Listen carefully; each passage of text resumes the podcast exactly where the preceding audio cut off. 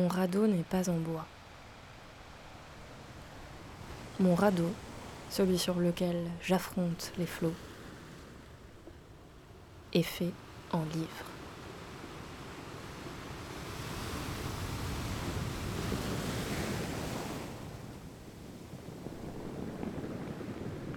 Les livres, c'est comme le temps, ça guérit tout. Et certains bouquins sont pour moi quasiment des remèdes miracles. On pourrait penser que quand t'es au fond du trou, c'est plus malin de se tourner vers des livres légers genre Tom Tom et Nana. Bizarrement, moi, ce sont les récits de dépression qui m'aident le plus. J'adore pleurer. Non, je trouve juste que c'est très utile pour euh, poser des mots sur des ressentis et aussi pour se sentir moins seul. Le livre que je vous présente aujourd'hui s'appelle Furiously Happy, notez mon très bel accent, chronique désopilantes sur des choses qui le sont moins. Pour être tout à fait honnête, j'ai pas mal hésité avant de le choisir parce que je suis hyper snob et ça me vexe d'aimer des livres euh, mainstream comme celui-ci, où il y a écrit best-seller sur la couverture. En même temps, sur cette couverture, il y a aussi la photo d'un raton laveur empaillé avec une expression extatique. En fait, il a les deux bras ouverts, euh, comme s'il venait de jeter des confettis ou qu'il voulait te faire un gros câlin et qu'il t'avait attendu toute sa vie. Complètement flippant. Je pourrais tout à fait avoir ça dans mon salon, le raton laveur étant, comme chacun et chacune le sait, mon animal totem. Globalement, je me suis pas mal retrouvée dans l'autrice, Jenny Lawson, qui se décrit comme une dépressive hautement fonctionnelle souffrant d'un grave trouble de l'anxiété. C'est une femme qui souffre, clairement, mais qui s'accroche de toutes ses forces à la fantaisie, aux petites choses hors normes du quotidien, et elle assume à fond son côté zinzin. Le titre dit vrai, ce livre c'est un recueil de chroniques sur la maladie mentale, euh, plus exactement ce sont des billets de blog, et c'est très très drôle. Ça n'a ni queue ni tête honnêtement. Il y a beaucoup d'animaux empaillés parce que Jenny Lawson a un père euh, taxidermiste et qui lui récupère euh, pour sa collection les animaux les plus chelous qu'il trouve. Et il y a des dissertations sur le wasabi, le persil et la soupe qu'elle a écrit bourré visiblement pour vous donner le degré d'absurde du machin. Alors il y a deux choses dans ce livre qui m'ont parlé et que j'ai envie de retenir. La première, c'est la philosophie générale, résumée par le titre euh, Furiously Happy. En fait, euh, Jenny Lawson explique qu'un jour elle en a eu juste euh, ras-le-pompon de la tristesse, qu'elle s'est mise en colère et qu'elle a décidé par esprit de vengeance d'être furieusement heureuse. L'idée, c'est dans les moments où la dépression te laisse un peu de répit, de rattraper le temps qu'elle t'a pris en étant furieusement heureuse, donc en profitant un max. Elle propose de voir en fait la dépression comme une chance pour t'affranchir des codes, des normes et pour profiter pleinement de ta liberté. Ça fait particulièrement sens pour moi parce que vous savez, ou vous savez peut-être pas d'ailleurs, la dépression ça te met des petits refrains dans la tête, des trucs ultra pénibles dont tu peux pas te débarrasser, comme la lambada ou euh, un agitateur, un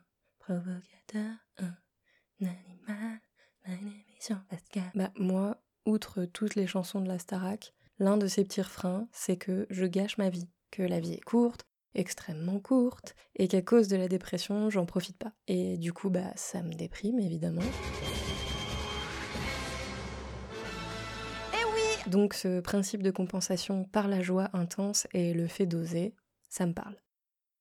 L'autre chose qui m'a beaucoup plu, c'est un chapitre où Jenny Lawson parle du paradoxe ultime de la dépression, le fait de se sentir mal alors que tout va bien. Très souvent, quand je parle de ma dépression, la première réaction de la personne en face, qui est tout à fait logique, c'est de me demander pourquoi ça va pas, quel a été l'élément déclencheur. C'est difficile d'expliquer que justement le problème, c'est qu'il n'y a pas de problème. Incroyable Et que je suis quand même malheureuse. Félicitations, nous avons un très très heureux gagnant Ce ressenti, il est non seulement très angoissant, mais aussi culpabilisant, parce que bah, du coup, il reste pas grand monde à blâmer à part soi-même. Et donc euh, dans ce chapitre, Jenny Lawson raconte euh, ses phobies et plus particulièrement son problème d'anxiété sociale qui se manifeste quand elle part en tournée promotionnelle pour son livre, ce qui est en soi un événement plutôt sympa de parcourir le monde pour rencontrer des gens fans de toi. Alors je vais lire un passage et finir euh, sur ça en espérant que ça vous plaise. Prenez soin de vous, que vous soyez en dépression ou non, et gros bibi.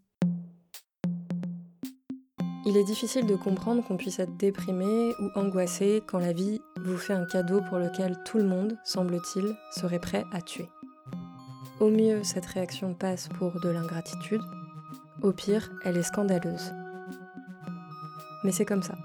Des moments de ma vie qui, aux yeux d'une personne normale, auraient dû être les plus beaux, ont été en réalité les pires. Personne ne dit jamais ça. Sans doute parce que ça semble fou. Mais ce n'en est pas moins vrai. J'aurais aimé que quelqu'un me dise cette vérité simple, mais déroutante. Même quand tout se passe au mieux pour toi, tu peux te sentir triste, ou angoissé, ou désagréablement anesthésié. Et ce parce que, même quand tout se passe pour le mieux, on ne peut pas toujours contrôler son cerveau et ses émotions. Le plus effrayant, c'est que parfois, cette perfection ne fait qu'aggraver la situation. Être triste quand tout part de travers, c'est normal, mais quand on a tout ce qu'on désire, voire plus. Ça, c'est terrifiant. Comment puis-je me sentir aussi mal, aussi nauséeuse, aussi coupable aussi liquéfié quand tout est à ce point parfait. Cela signifie-t-il que c'est sans espoir? La réponse est non. Ça ira mieux. Tu iras mieux. On apprend à l'usage que ce qui nous anime et nous pousse dans la vie est très différent de ce qui, nous avait-on dit, est censé nous rendre heureux. On apprend que préférer sa vision personnelle du paradis sur Terre commenter en live sur Twitter un film de zombies bien au chaud sous un édredon de chat, à celle de quelqu'un d'autre, qui vous soutient que la gloire, la fortune, les fêtes sont le pinacle qu'on devrait tous chercher à atteindre, n'est pas un problème. Et c'est étonnamment libérateur.